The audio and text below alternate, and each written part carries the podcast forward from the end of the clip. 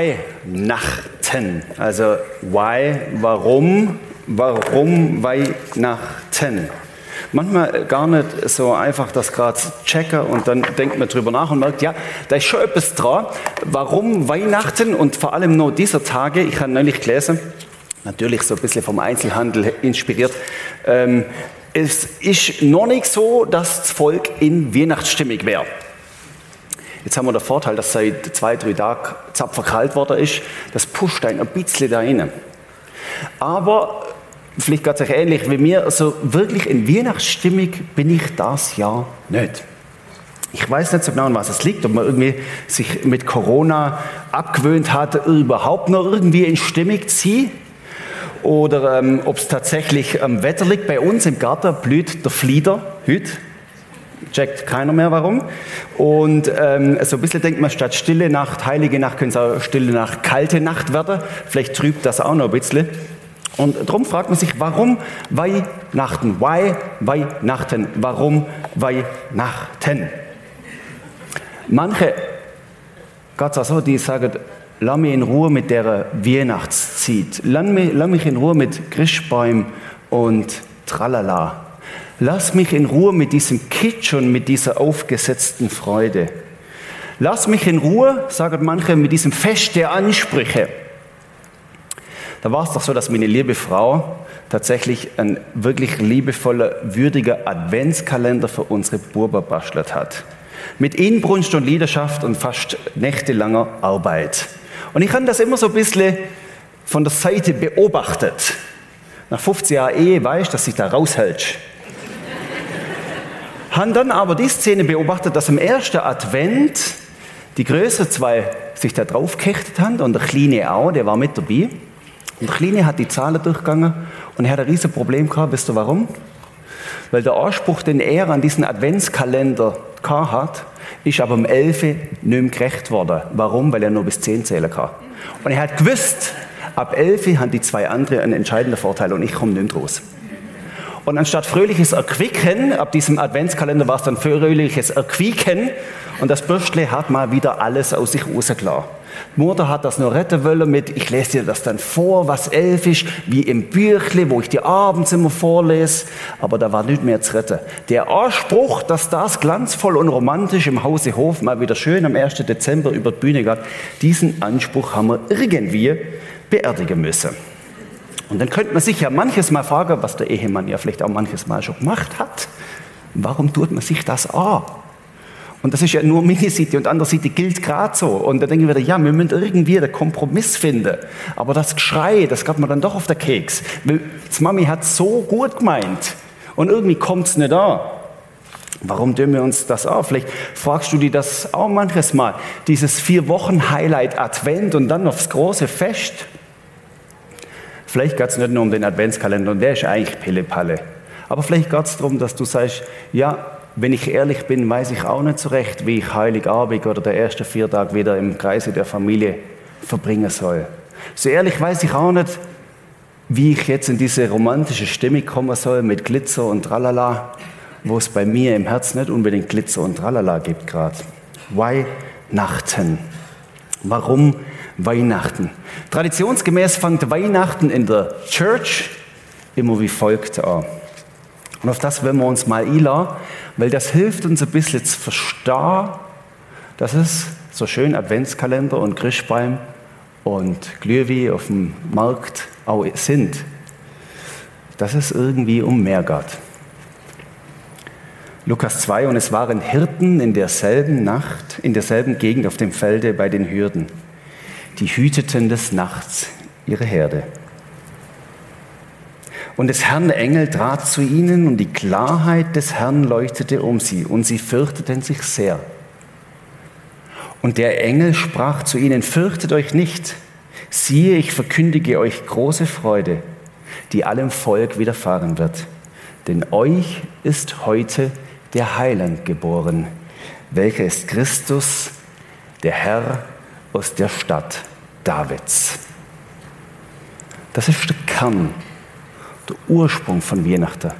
Das ist, das wissen wir, Bethlehem.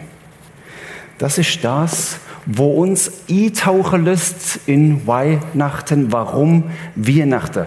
Das ist die Kernessenz von dem, was Weihnachten ist. Und wir wissen, wie es dann weitergegangen ist. Die Engel haben große Ehre und Herrlichkeit Gott in der Höhe und Frieden auf der Erde für die Menschen, an denen sein, auf denen sein Wohlgefallen ruht. Da ist etwas Entscheidendes passiert. Und ich glaube, wenn wir dem, was da so ein bisschen traditionell jetzt vorgelesen worden ist, auf die Spur kommen, verstehen, verstehen wir mehr, warum Weihnachten. Und es dunkelt mich, es ist schwer, wenn man da eintaucht, auf einer Wanderung, wo du auf einmal so eine Kuppe nimmst oder auf dem Hügel ankommst und dir offenbart sich der Blick zum Beispiel auf der Jungfrau in einer Gletscherwelt, wo du nie im Leben vorher gesehen hast. Oder es ist ganz klassisch beim Christbaum, wie wenn das kleine Kind mit verschlossenen Augen reinläuft und dann kurz vor dem Christbaum das Hände von den Augen und der Christbaum strahlt das Kind an. Sagt, das ist Weihnachten. Auf das habe ich mich gefreut. Wow! Oder die, die es ein bisschen romanmäßig wollen, das ist wie wenn Lucy in Narnia an der Schrank geht und Tür aufmacht und es eröffnet sich eine Welt, von der sie noch nie etwas gesehen und gehört hat. Das ist Weihnachten. Weihnachten, so wie beim Kind der Christbaum oder bei dir auf dem Gipfel und die wunderschöne Gletscherlandschaft, ist wie eine Offenbarung. Wie eine Offenbarung und Offenbarung wird Stichwort, da heißt nämlich in der Offenbarung 22, ich Jesus habe meinen Engel gesandt, um euch den Propheten zuverlässig mitzuteilen, was auf die Gemeinden zukommt. Ich bin der Wurzeltrieb und Nachkomme Davids. Ich bin der leuchtende Morgenstern. Wer durstig ist, soll kommen und wer von dem Wasser des Lebens trinken will, wird es geschenkt bekommen. Wow, wo sind wir jetzt gelandet? Wir nach der Offenbarung wir merken, der Blick in die Weite hinein, in die Tiefe von Weihnachten, in das, was der Grund des ganzen Geschehens ist, der findet sogar in der Offenbarung, die vielleicht 100 nach Christus geschrieben ist und die ihren Weg bahnt und nur längst nicht ganz erfüllt ist. Da hinein.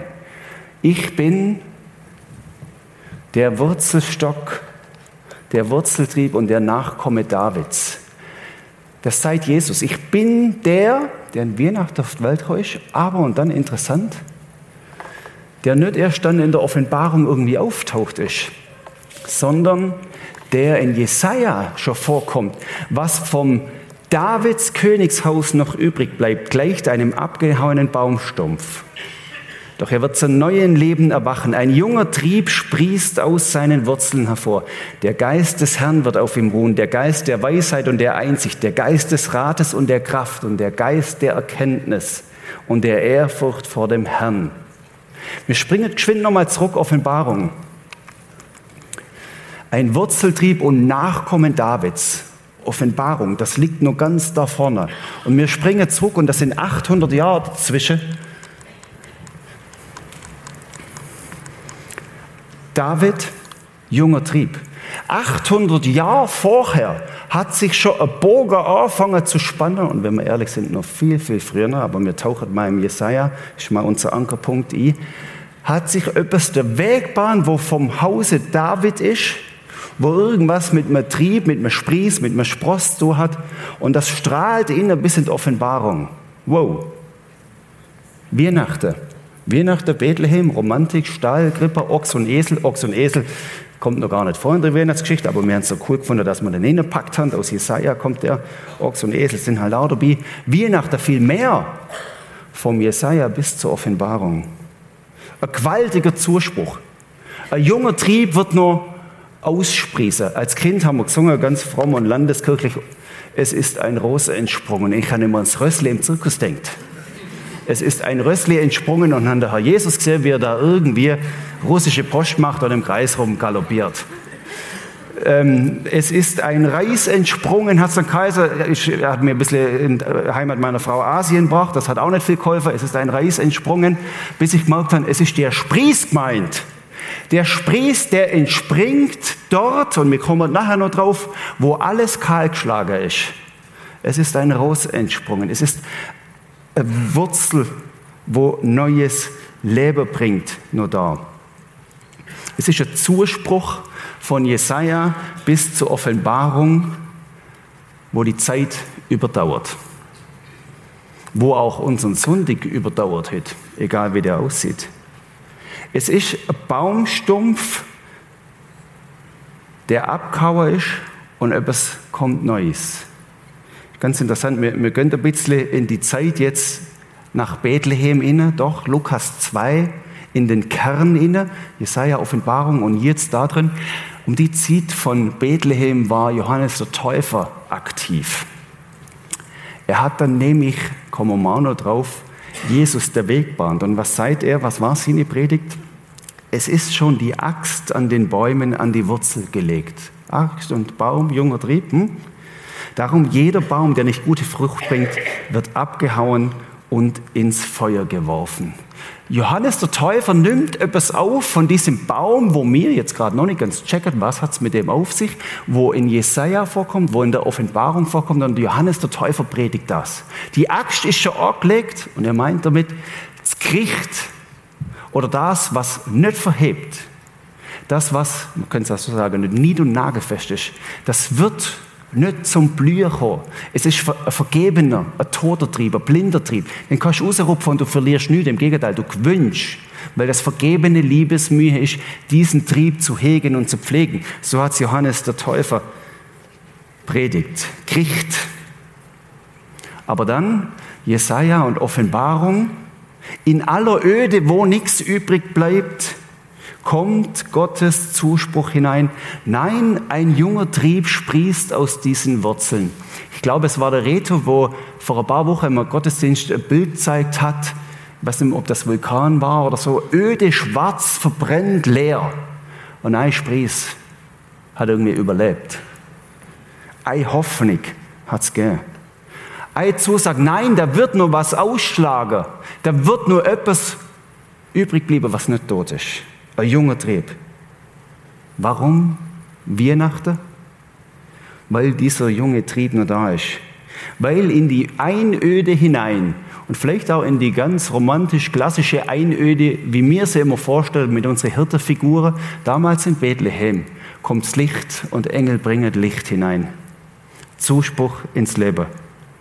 Und wir merken automatisch, wenn wir Weihnachten auf Lukas 2 reduziert mit romantischen Hirtengeschichten und Ochs und Esel und Maria und der Josef und Windle, dann lassen wir ganz viel außer vor, nämlich den Blick in die Weite von diesem gewaltigen Zuspruch hinein. Zuspruch in der Einöde. Und dann gibt es noch viel, viel mehr Zusprüche. Und wir wollen jetzt anstatt, nächster Sonntag machen wir ein bisschen Jesaja und Offenbarung weiter, vor allem Jesaja und was es da noch gehört. Wir wollen jetzt ein bisschen in der Mitte hier starb lieber, eher so Johannes der Täufer Stall in Bethlehem. In der Zeit, in dieser Kernzeit von Weihnachten, da ist nämlich ganz viel von diesem Zuspruch, wo in Jesaja deutlich worden ist, wir nochmal aufgenommen worden und nochmal neu zur Entfaltung gekommen ist. Ein Zuspruch, eine Zusage Gottes, wo sich auf einmal wieder der Weg bahnt hat. Ich habe einen, einen rausgesucht. Da gibt es nämlich in der Zeit rund um Jesu Geburt rum einen alten Mann, der Simeon heißt.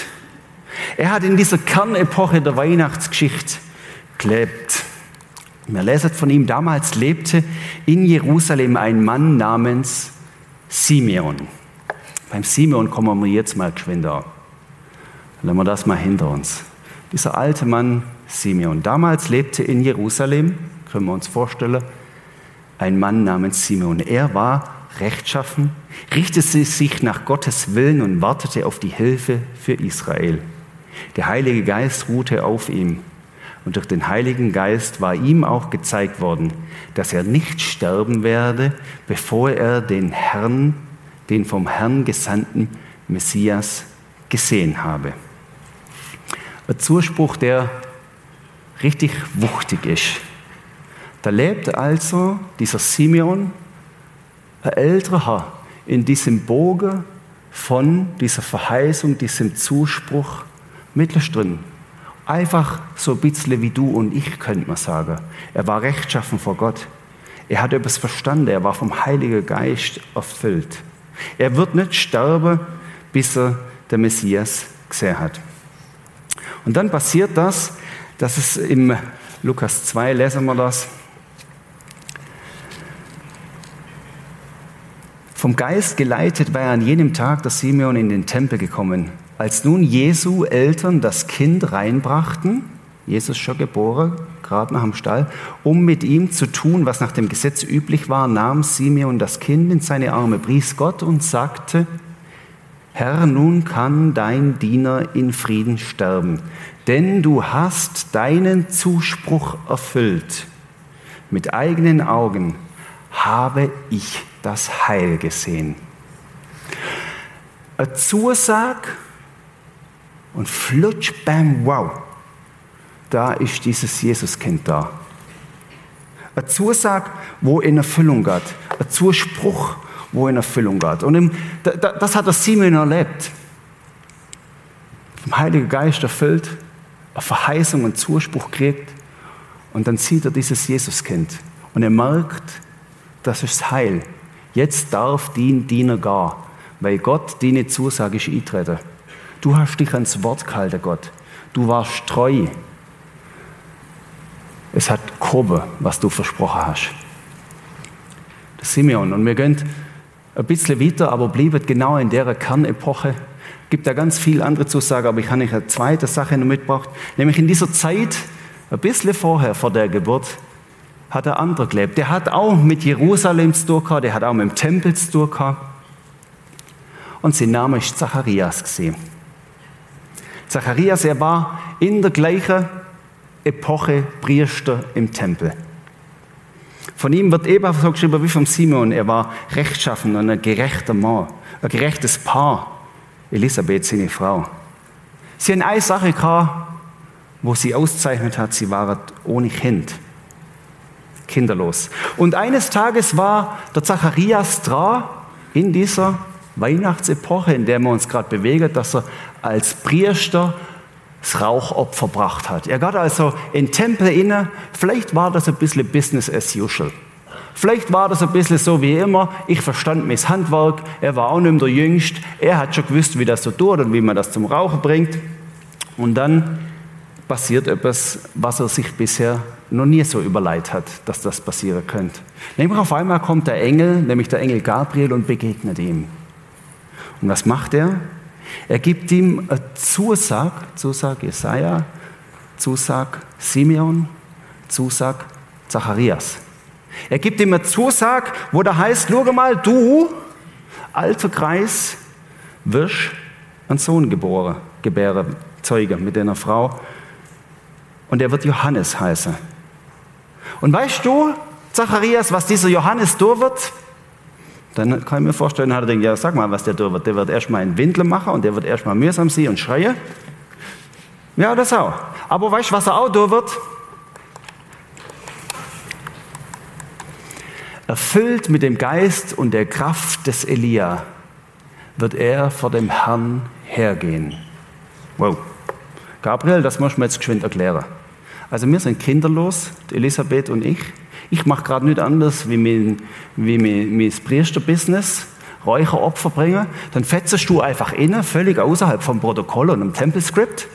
Und dann sagst du mir, du wirst einen Sohn gebären. Das ist schon verrückt genug. Weil die blaue Pille ist damals noch nicht gefunden gesehen.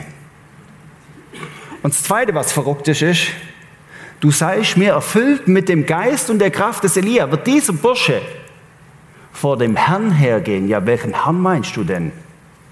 Wie stellst du dir das vor, Kollege Gabriel? So holy du auch bist. Aber ob ich das glauben kann? Der Zuspruch an einen alten Mann, der bisher kein Kind gezeugt hat. Und dann passiert, dass Elisabeth schwanger wird und er zweifelt, der Zacharias, dass das überhaupt stattfindet. Ganze Geschichte nebenan. Er wird noch stumm und kann nicht mehr reden, weil er nicht glaubt hat. Nachher wird er stumm sie aufgelöst. Können wir jetzt nicht auf alles eingehen. Aber der Zuspruch gilt und Zacharias sieht dieses Kindle, was dann auf der Welt war. Dann lesen wir das ja mit dem Heiligen Geist. Heiliger Geist spielt immer eine richtige Rolle, wichtige Rolle, das merken wir da drin. Dann wird dieser Zacharias mit dem Heiligen Geist erfüllt und singt, fängt wie so ein Lobpreissong an zu singen. Er fängt an, prophetisch zu reden und dann sagt er, und du Kind, du kleiner Johannes, wirst Prophet des Höchsten genannt werden. Denn du wirst vor dem Herrn hergehen und ihm den Weg bereiten. Wieder eine Zusage, wo der Zacharias jetzt gemerkt hat, du kleins Bürble da, du wirst vor dem Herrn vorangehen weil ich han vom Engel Gabriel einen Zuspruch kriegt, der sich gerade der Weg bahnt. Du wirst es gerade so wie das kleine Mädchen, wo wir gesegnet haben, noch nicht ganz begreifen, was das heißt, dass du ein gesegnetes Mädchen bist. Aber du, Johannes, wirst vor dem Herrn hergehen, wirst Prophet des Höchsten genannt werden. Und dann geht das weiter mit der Geschichte vom Johannes. Er wird groß, er futtert Heuschrecker, war damals schon veganer Freak. Nein, das ist nicht vegan. Oh, voll, voll. Aber so Öko-Freak. Er hätte dann irgendwie Alge vom See Genezareth futtern müssen. Dann wäre es vegan, aber das war damals noch nicht so an der Zeit. Er wird also groß und auch er, wenn schon vom Mutterleib erfüllt worden bist, vom Heiligen Geist, so lesen wir es nämlich, dann ist es logisch, dass der Weg, wenn du die Verheißung vom Engel hast, dass der Weg sich auch zeigen wird als ein segensreicher Weg. Und dann hat man auf einmal gemerkt, dass dieser Johannes tatsächlich etwas hat, wo sonst bisher noch keiner so wirklich gehabt hat. Dieser Johannes ist nämlich einhergegangen und hat angefangen zu predigen, wie wir es vorher gehört haben. Die Axt ist an den Baumstumpf gelegt. Das, was nicht verhebt, wird nicht verhebt. Sünd wird keine Chance haben. Und auf einmal haben ein paar knuschelt und angefangen, heimlich über den Johannes zu reden und sagen, hey, wir haben doch vom Jesaja damals eine Prophetie, dass da ein Sprieß, vielleicht in der Wüste sogar sprießen wird. Jetzt gibt es den Johannes und der lauft und schwafelt in der Wüste umeinander. Könnte das sein, dass der schon der Messias ist? Könnte das sein, dass in ihm die Erwartung erfüllt wird, der Zuspruch, den der Zacharias gekriegt hat, wo er uns erzählt hat? Das Volk war voll Erwartung und alle fragten sich, ob Johannes etwa der Messias sei. Du, der Messias, und Johannes antwortet, ich taufe euch mit Wasser. Es kommt aber der, der mächtiger ist als ich. Ich bin nicht einmal gut genug, ihm die Schuhe aufzubinden. Er wird euch mit dem Heiligen Geist und mit dem Feuer des Gerichts taufen. Nein, ich bin's nicht. Aber es kommt einer, auf den sich dieser Zuspruch, diese Verheißung, diese Zusage beziehen wird. Wartet mal ab, weil etwas ist schon so. Ich gehe ihm voraus. Ich bahne ihm den Weg. Wartet mal ab, wer da hinter mir kommt. Zuspruch an der Simeon, an der Zacharias, an der Johannes. Und Johannes, ein Zuspruch, schau, es wird einer kommen, eine Zusage, wo ich nicht mal würdig bin, dass ich ihm die Schuhe bin. Er wird euch, während ich euch nur mit Wasser taufe, mit dem Heiligen Geist und mit dem Feuer des Gerichts taufen. Was ich euch an diesem Sonntagmorgen sagen will, schau mal die viele, viele Zusprüche. Und die Bibel ist gespickt von dem, von Anfang an. Und gerade um die Kapitel drumherum, in denen wir jetzt sind, Lukas 1, Lukas 2, ist noch eine Fülle mehr von denen Zusprüche drin. Wenn man denen mal auf die Spur kommt, das ist völlig faszinierend. Das offenbart einem diesen Blick in die Gletscherwelt. Wow. Jetzt bin ich da urglatscht und dann denkt, ja, das ist ein bisschen Grippe und das ist ein bisschen, und es waren Hirten in derselben Gegend. Ich, ja, ja, alles gut. Und dann kommst du über die Kuppel und dann siehst du, was alles drin liegt. Oh, da geht es um viel, viel mehr. Um einen Zuspruch, der von Gott herkommt. Zurück zu uns hier, von der Stall Bethlehem-Epoche. Zweiter Advent. Zuspruch. Ganz viel da drin. Und von was habe ich vorher geredet? Vom Anspruch vom Anspruch, dass meine Kinder und deine Kinder den Adventskalender super cool finden und Mami einfach die Beste ist. Vom Anspruch, dass die Geschenke, die du verteilst, wunderbar sind und dass du gerade noch einen Black Friday Schnäppchenjäger machst. Das ist ja nicht Black Friday, sondern das ist Black November oder Dezember, das ist alles nur noch Quatsch und Black. Und da musst du aber zuschlagen, damit du dem Anspruch gerecht wirst, damit das Fest, auf das mir zuleben, gut wird Der Anspruch, dass diese, was isst man in der Schweiz an Heiliger Abend? Ich bin da so außer vor, Weihnachtsgans oder so? Oder einfach, sagen wir einfach mal Raclette. Christian, was isst man da? Der Klassiker? Von den Chinois. Wie habe ich es auch vergessen können? Hei, hei, hei. Seit 15 Jahren einbürgert und das noch nicht gewusst. Dass der Anspruch gerecht wird, dass der exotische Onkel sagt, wo ist denn wieder das Kängurufleisch? Scheiße, ich habe das Kängurufleisch vergessen. Und dann fliegt noch, der Junge bleibt am äh, Geschirr durch, am, am Tisch durchhangen und der Weg halt um und dann haben wir die Misere. Und wir werden dem Anspruch nicht gerecht. Und ich glaube, es lohnt sich mal geschwind drüber nachdenken, welchen Anspruch du in dir hegst, wenn es um Weihnachten geht. Wir können schon schnell fromm tun, so, nein, erhaben über das alles. Aber dann gehst du nachher mal heim und dann schaust du mal, ob das wirklich so ist.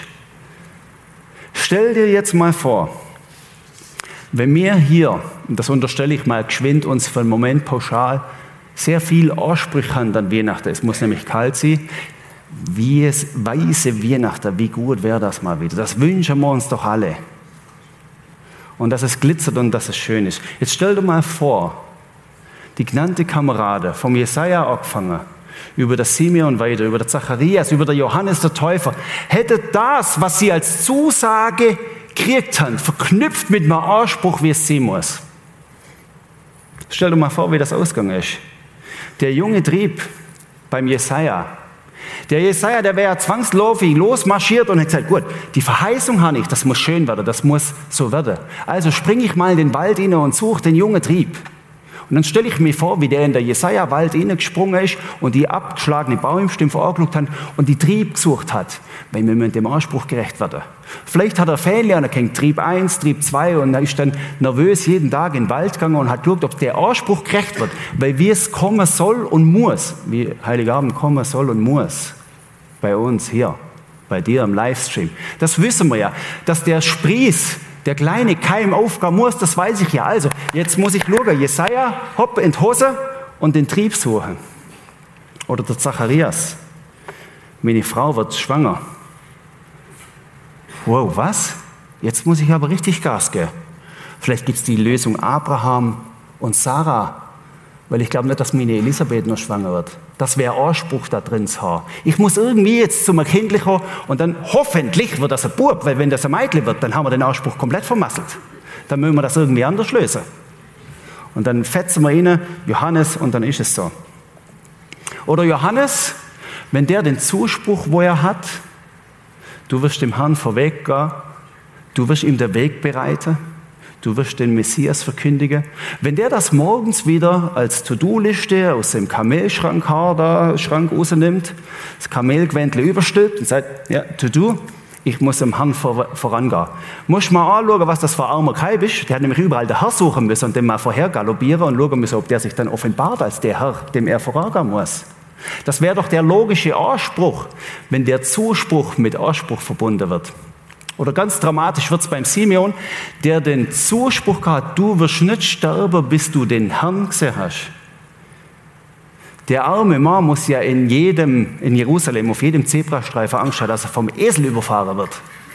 Und der Herrgott noch nicht gesehen hat. Und dann hat er wahrhaftiges Problem. Schaut mal, was das für einen Stress gäbe hätte bei den Kameraden. Das wäre ja irrsinnig geworden.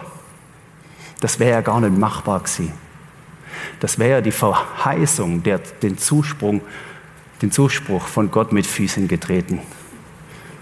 Und jetzt überlegt mal, was es manches Mal bei dir und mir für ein riesiger Stress ist, dass mir nicht vom Esel überrollt wird, weil mir am Herrgott den Zuspruch mit unserem Anspruch gerecht werden müsstet. Aber Weihnachten, Weihnachten ist kein Anspruch. Weihnachten ist kein Anspruch. Weihnachten ist Zuspruch. Weihnachten ist Zuspruch, der sich ganz am Anfang von der Menschheitsgeschichte schon der Weg bahnt hat.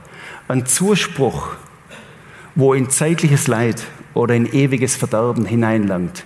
Nämlich euch wird der Retter geboren.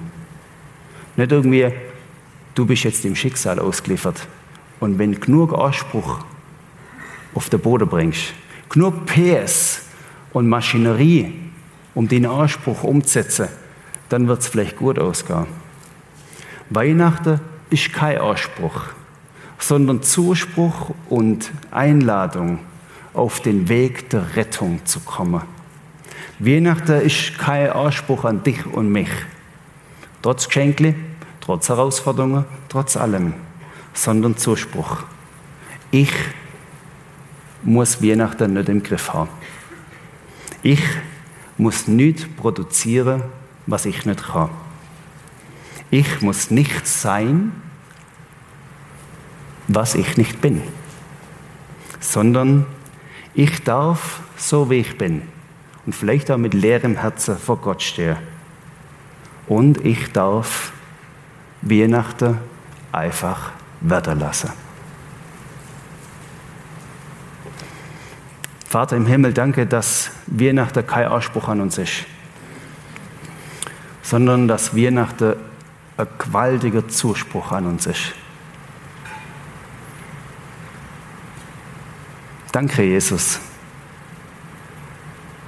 dass in deiner Gnade mir einfach sie dürfen. Danke, Herr, dass wir es in Anspruch nehmen dürfen von dir her, dass du uns zusprichst. Amen. Es war dann so, dass der Moment ist, wo Johannes der Täufer, dann kam Jesus zu Johannes. Als dieser ihn kommen sah, rief er, seht hier, das Opferlamm. Das Opferlamm Gottes, das die Sünden der ganzen Welt wegnimmt. Er ist es, von dem ich sagte, nach mir kommt einer, der ist größer als ich, denn er war schon vor mir da. Und auf das dürfen wir uns einladen. Seht, da ist das Opferlamm. Und du darfst das in deinem Wort sagen. Seht, da ist Jesus. Schau da, vielleicht sogar an deiner kitschigen Krippe daheim. Da liegt der Retter der Welt. Und weißt du was, Junior? Das hat was mit dir und mir zu tun. Und weißt du was, Junior? Du musst die Krippe nicht abstauben, da dürfen nur Spinnenwuppel drin sein. Weil Weihnachten ist kein Anspruch, dass alles rund und glatt läuft. Weihnachten ist Zuspruch von diesem Retter. Seht, da ist das Opferlamm Gottes.